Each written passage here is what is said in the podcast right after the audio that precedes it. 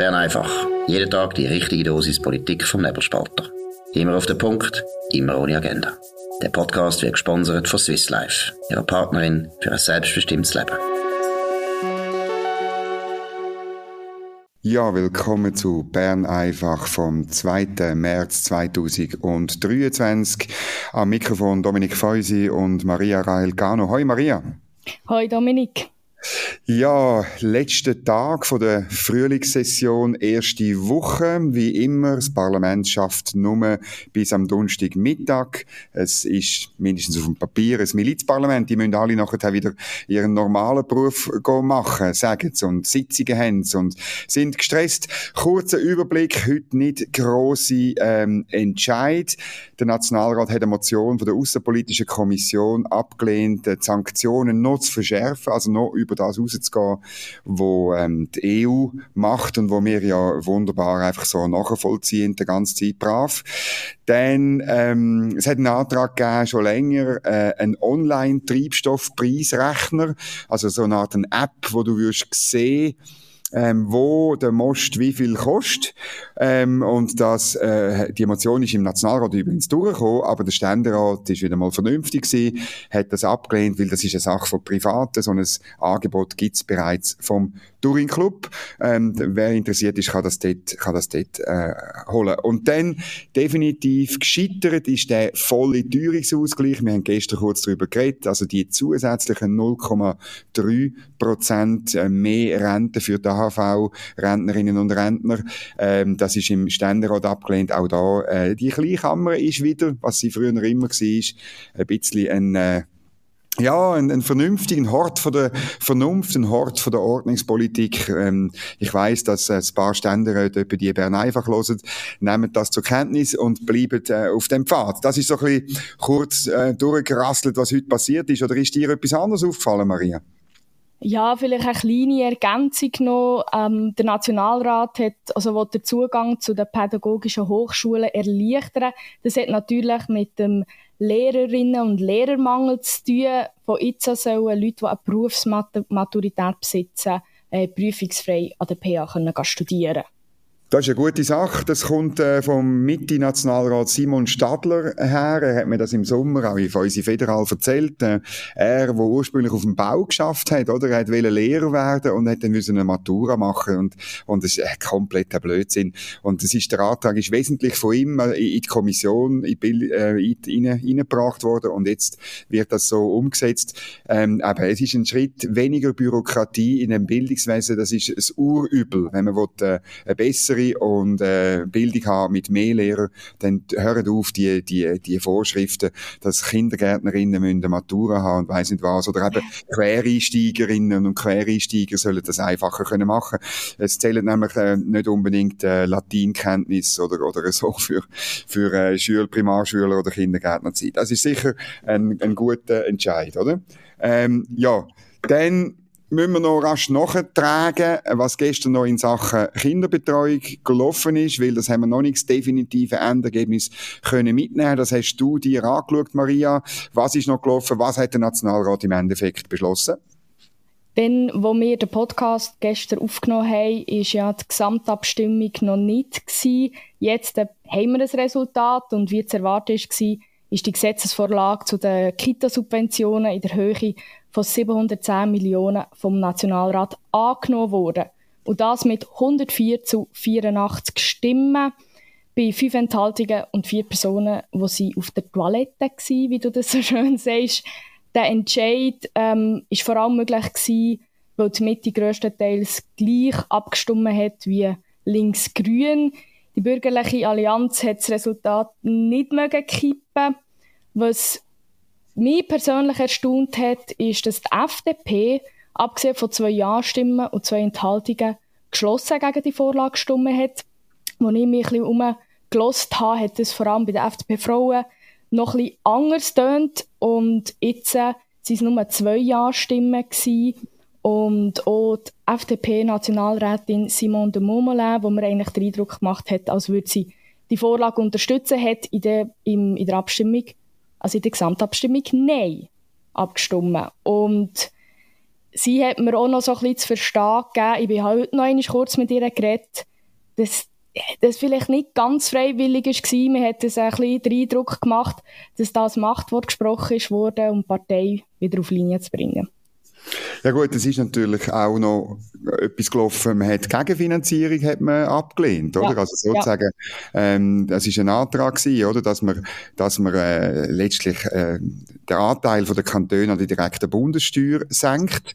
Ähm, der Antrag ist nur gewesen, um 0,7 Prozentpunkt. Das hätte im Bund dann 200 Millionen eingebracht, oder hätte 200 Millionen mehr behalten. Das wäre zulasten von der Kantone gegangen. Er hat also immer noch 510 Millionen draufzahlt.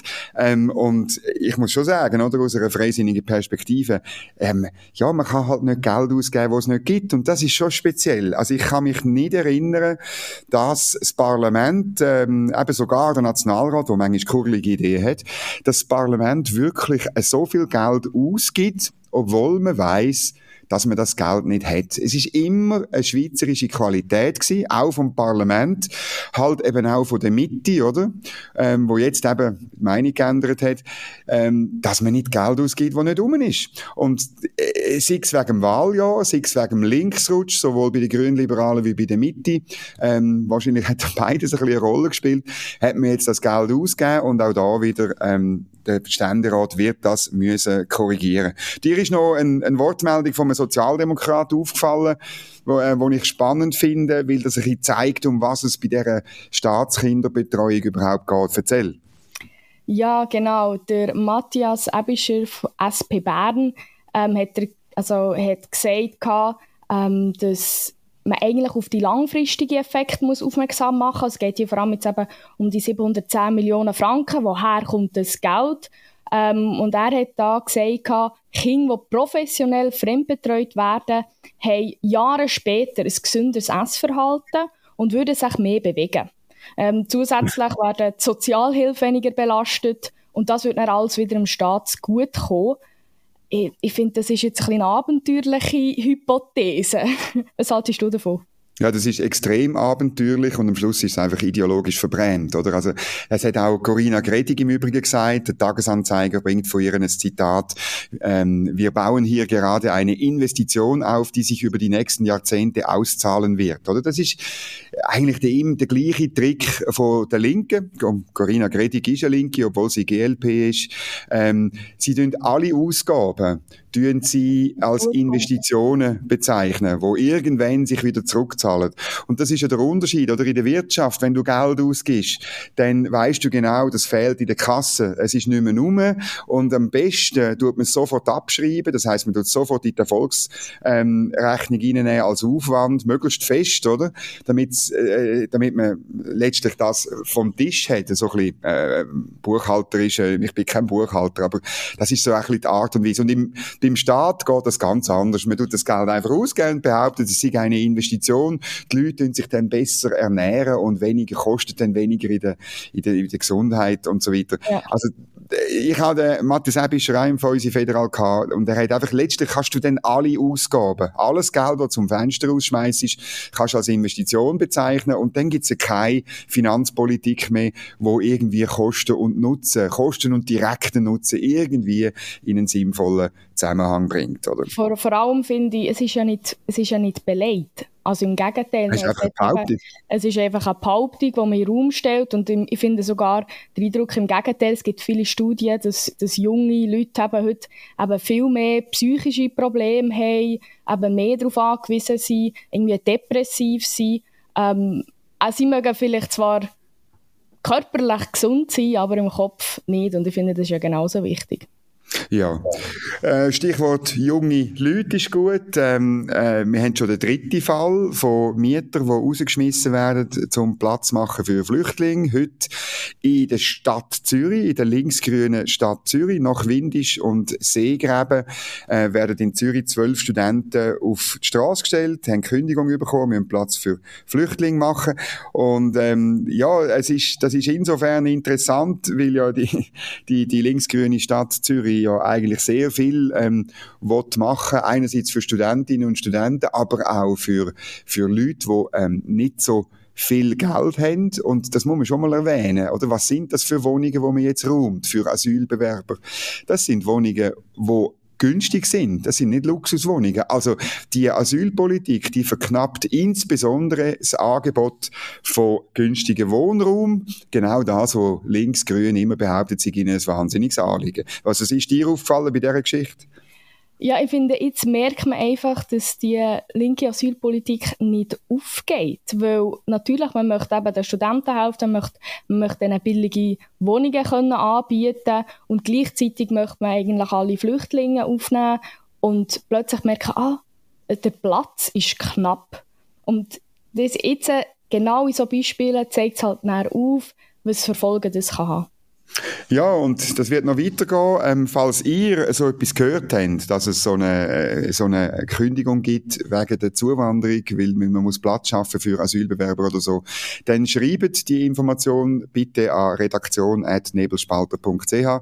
Wir tun ähm, die Fälle sammeln, einfach zum Dokumentieren. Das ist, glaube ich, die Aufgabe von Journalismus. Dann ist heute gleichzeitig noch eine Studie rausgekommen von der Credit Suisse, äh, nicht unbedingt im Verdacht, rechts zu sein oder SVP zu sein oder Anti-Zuwanderung zu sein.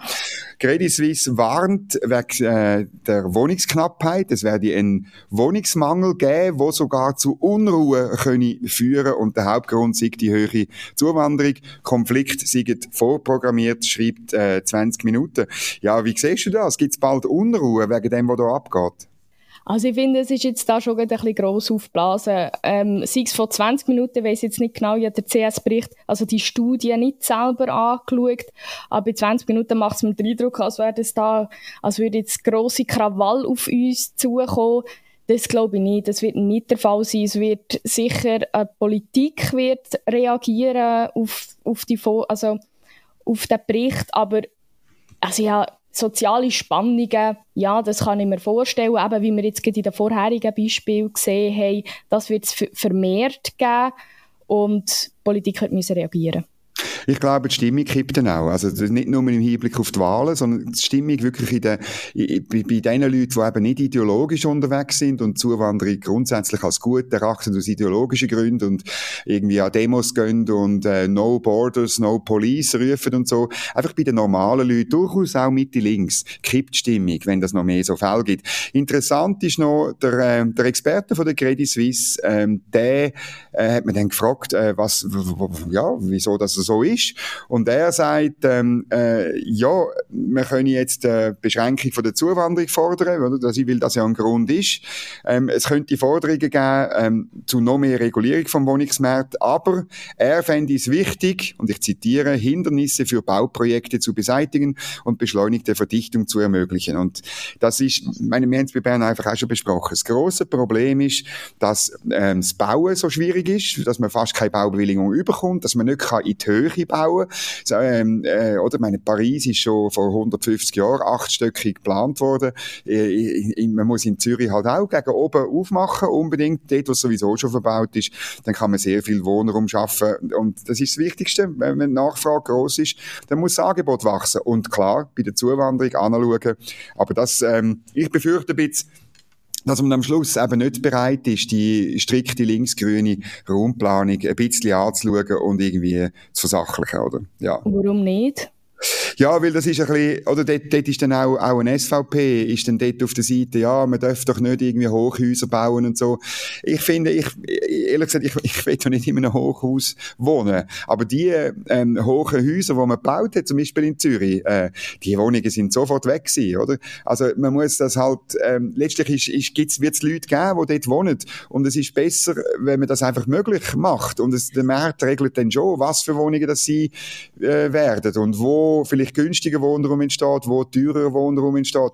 Das wird sich einpendeln. Aber wenn man es so restriktiv hat, wenn man gar nichts einzonen kann, teilweise gibt es äh, ganze Gemeinden, die nichts dürfen einzonen, weil sie nicht oder nicht genug näher am ÖV angeschlossen sind. Das ist pure linksgrüne Ideologie.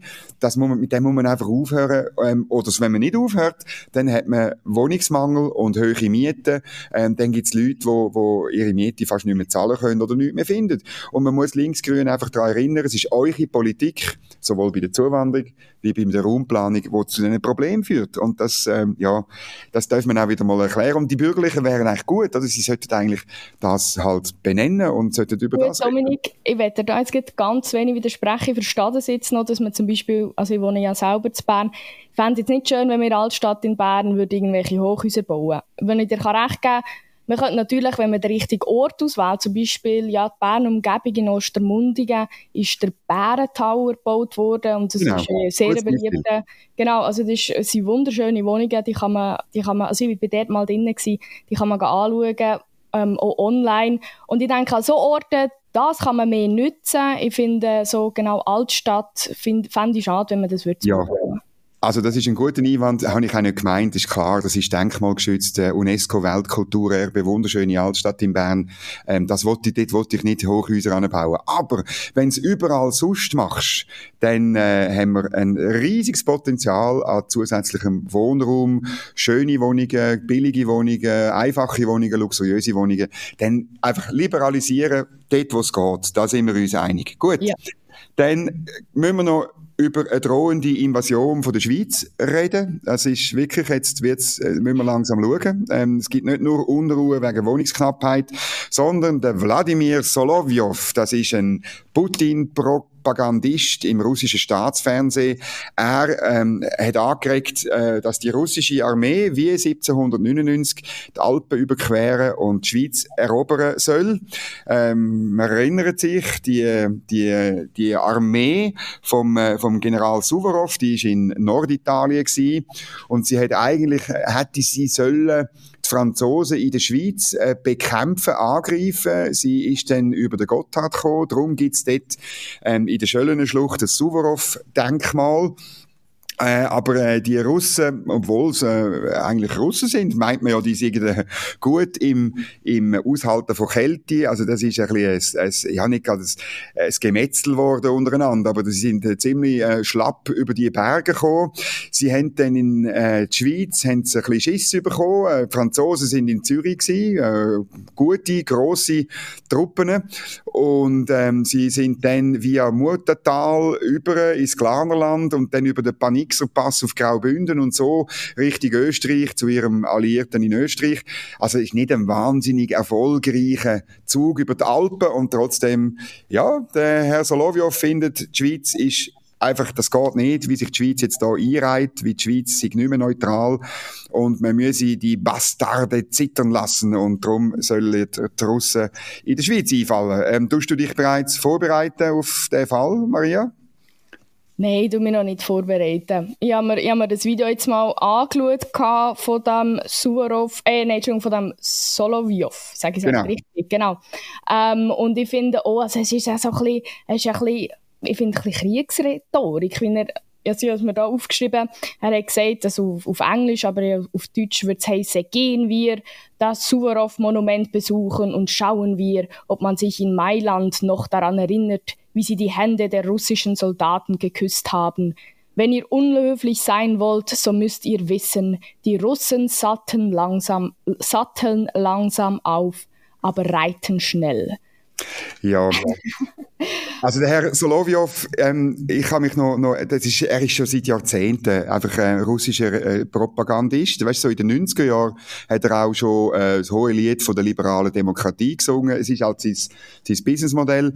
Und dann muss ich sagen, eben, der russische Feldzug ist nicht wahnsinnig erfolgreich gewesen. Einzig, es gibt immer noch das Gerücht, dass die Russen ein paar Gen im Muttertal ähm, hinterlassen haben, äh, bei schönen Muttertalerinnen. Das ist selbstverständlich überhaupt nicht wahr alles, oder?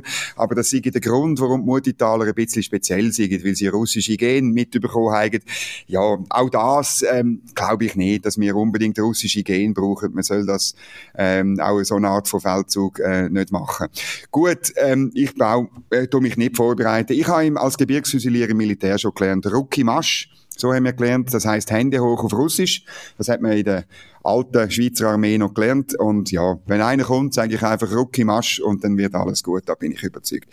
Ja, alles gut wird auch für die Beamten in der Stadt Bern. Ihr erinnert euch, Das ist, glaube ich, die, die linksgrüne Stadt, die fast am pleitesten ist, also im harten Kampf mit äh, Biel und äh, Grenchen und äh, um, um, um den Platz äh, für die pleiteste linksgrüne Stadt. Aber die SPler fordern 38 Stunden für die Berner Stadtbeamten, also Kantonsangestellte, pardon, hast falsch gesagt. Ähm, die sollen äh, 38 Stunden statt 42 Stunden nur noch müssen arbeiten bei gleichem Lohn. Ähm, ja, wie kommt das bei dir an? Also bei mir, ähm, ich habe das einen interessanten Vorstoß gefunden. In Basel hat ja ein vergleichbarer Vorstoß schon eine Mehrheit gefunden. Ich kann mir sogar gut vorstellen, dass das äh, in Bern auch der Fall ist. Aber was ich mich einfach frage, ist, schaffen die Verwaltungsleute so nicht gern? Ich meine, man sagt doch, der Bund sei so ein guter Arbeitgeber, ähm, man hat schöne Ferien, guten Lohn. Warum muss man jetzt nur 38 Stunden arbeiten? Gut, eben, arbeiten bei Beamten ist eh schwierig, oder? Sie das haben ist kein... Ja, so würde ich es nicht sagen. Es gibt im Übrigen auch sehr viele, die sehr viel arbeiten, oder? Aber der, der Witz ist ja, also der Unterschied zwischen der Privatwirtschaft und dem Beamtentum ist ja, dass du ein Beamter hat nicht den Druck, irgendetwas herzustellen und verkaufen zu müssen, oder? Und ohne den Druck, wir sind alles nur Menschen, machst du eh weniger. Darum äh, das Argument, dass man, dass man das Wenige, was sie machen, auch in 38 Stunden kann machen, ja, das stimmt wahrscheinlich sogar, oder? Aber der Vergleich in dem Artikel jetzt im Blick, eben, dass andere Firmen auch zurückgegangen sind auf 40 Stunden oder auf sogar auf 35 Stunden, sie haben das Beispiel von einer Elektrofirma. Ja, ähm, das, das ist einfach nicht fair, weil in der Privatwirtschaft muss am Schluss einfach der Outcome stimmen, oder? Ich, ich sage auf der Redaktion manchmal, hey, wir brauchen dann noch einen Artikel, es muss bis dann geschrieben sein und gemacht sein. Bern einfach muss um 5 Uhr online sein, sonst haben wir SMS und Mail im Redaktionspostfach, das weißt du auch, oder?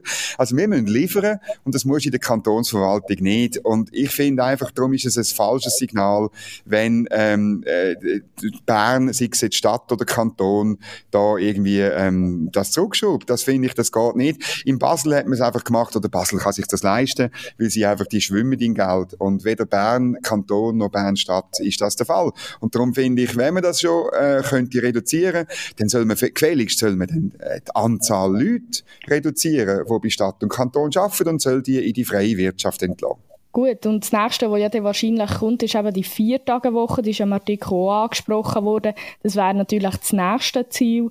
Ähm, ich weiß nicht, auf was es, rausläuft. Am Schluss irgendwie gar nicht mehr arbeiten.